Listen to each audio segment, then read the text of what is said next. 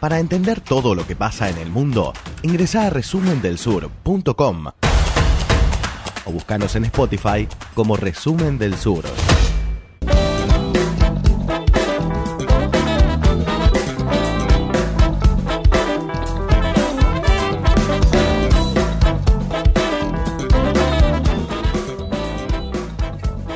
11 de la mañana, 40 minutos. Vamos a hablar de algo que, vuelvo a decir lo que dije al principio, nosotros, y especialmente Noelia Pérez Riva, venimos hablando, venimos anticipando, venimos abordando, em, y que ahora está más en la centralidad de los medios nacionales, eh, internacionales, perdón, porque, y nacionales también algunos, porque, bueno, está el enfrentamiento en la zona de Nagorno-Karabaj, que seguramente lo estoy pronunciando más, mal, entre Azerbaiyán y, Armenia. Una, tensión que tiene mucha historia eh, y que acá vamos a abordar con Noé Pérez Rigaven. Noé, ¿cómo estás? Bienvenida, buen día.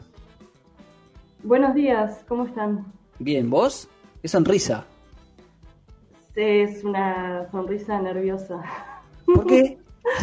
me, eh, nada, esto de la tecnología me, genera un nivel de estrés que no conocía.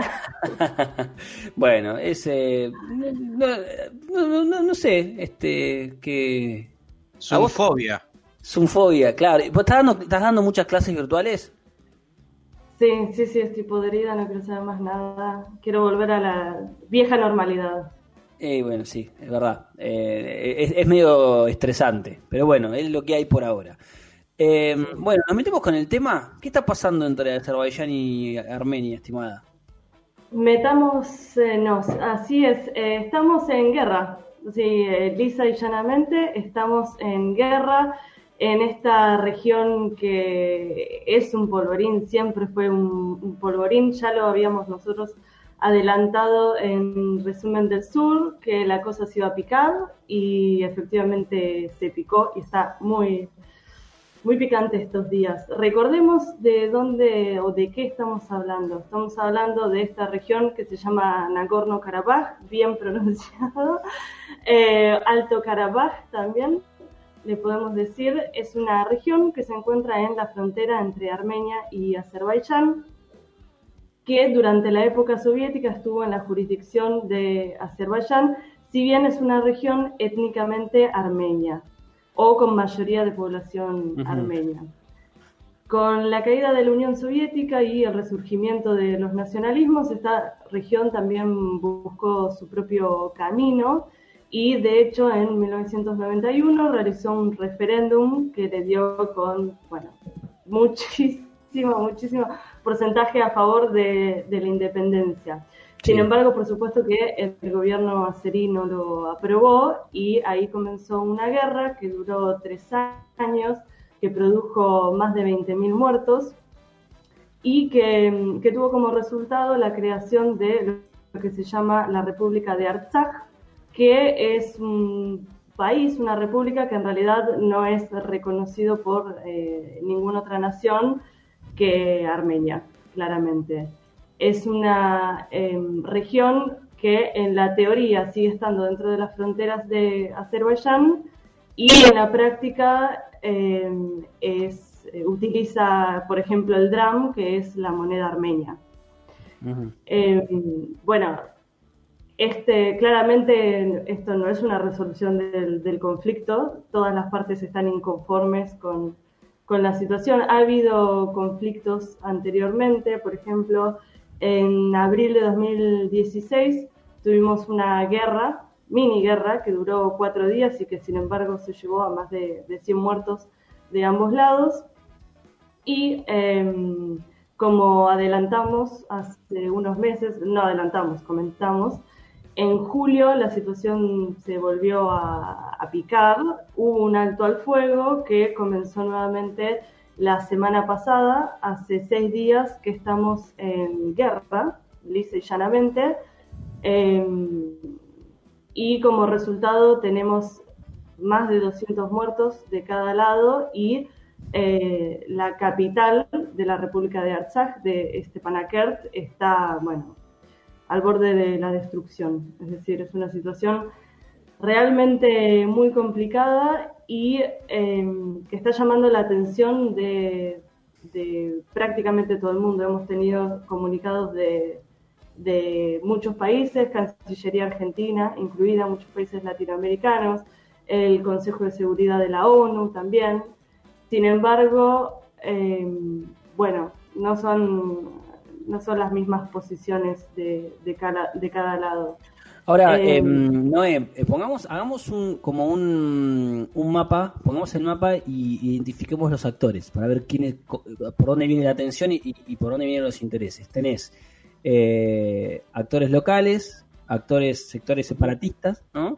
Eh, y cómo juegan y cómo juegan los sectores eh, más eh, extra regionales, ¿no? Que yo, Turquía, Rusia, Unión Europea y todos aquellos países que, pueden estar interesados en este en este tema, más allá de la cuestión de la solidaridad o de, la preocupación, sino los que están directamente involucrados en lo que puede llegar a suceder, ¿no? Dale, sí, em, los los implicados directamente serían Azerbaiyán, que reclama lo que ellos consideran su territorio, y los separatistas o la población de la República de Artsaj, que es étnicamente armenia y que por lo tanto involucra directamente a Armenia como país, además de que, digamos, podemos eh, cuestionar un poco esta independencia nominal de, la República de Artsaj.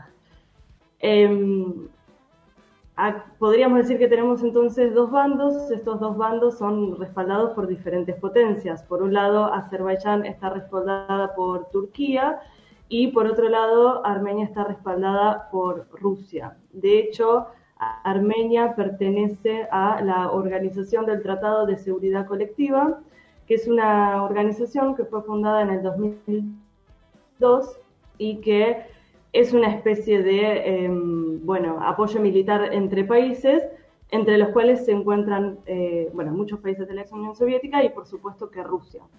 Con lo cual, en caso de que eh, Armenia em, declare una guerra en forma abierta y le pida ayuda a Rusia, Rusia está obligada a ayudarla militarmente, lo cual es una situación un poco tensa porque en realidad de estos dos actores que venimos eh, nombrando, Rusia y Turquía, por el momento Rusia es la que a la que más le interesa eh, poner paños fríos en la situación. Claro.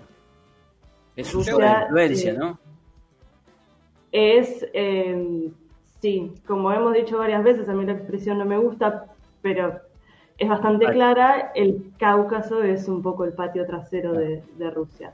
De Turquía también, ojo. Tengo una consulta, Noé, porque tengo entendido que el gasoducto del Cáucaso rodea Armenia. Mm. Armenia es la única que está, digamos, fuera de ese negocio. Va a Georgia y después va a Turquía.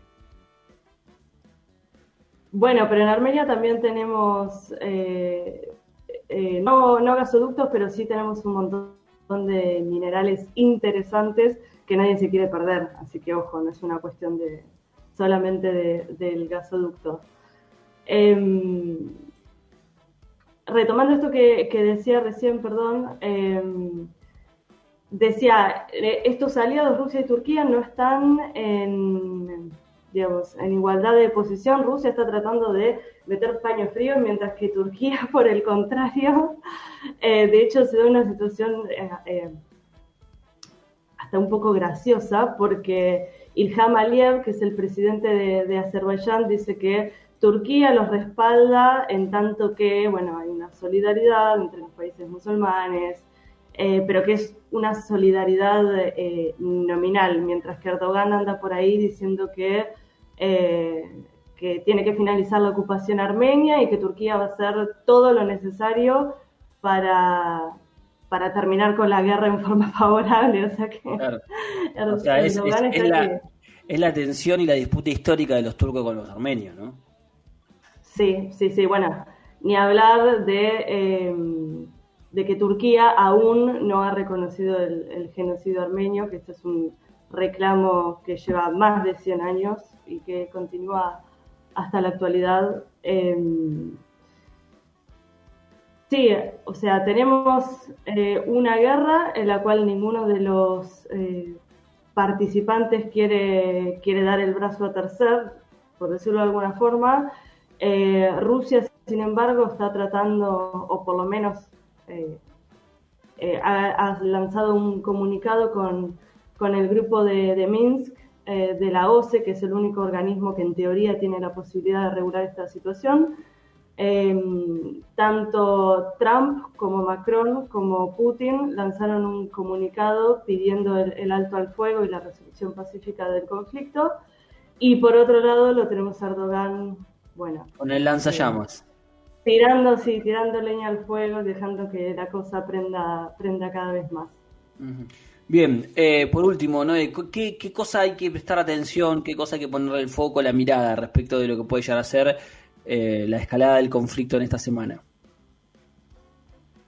Bueno, esto es un día a día, tenemos que estar atentos a, todos. Hasta ahora pareciera ser que en principio Armenia es la que está más dispuesta a tener una salida pacífica. Pashinyan, que es el, primer ministro armenio, está todos los días en comunicación con, Putin, que es el miembro, como decíamos recién, de esta organización que puede llegar a a resolver, no sé si a resolver, pero por lo menos a, evitar que la guerra se extienda.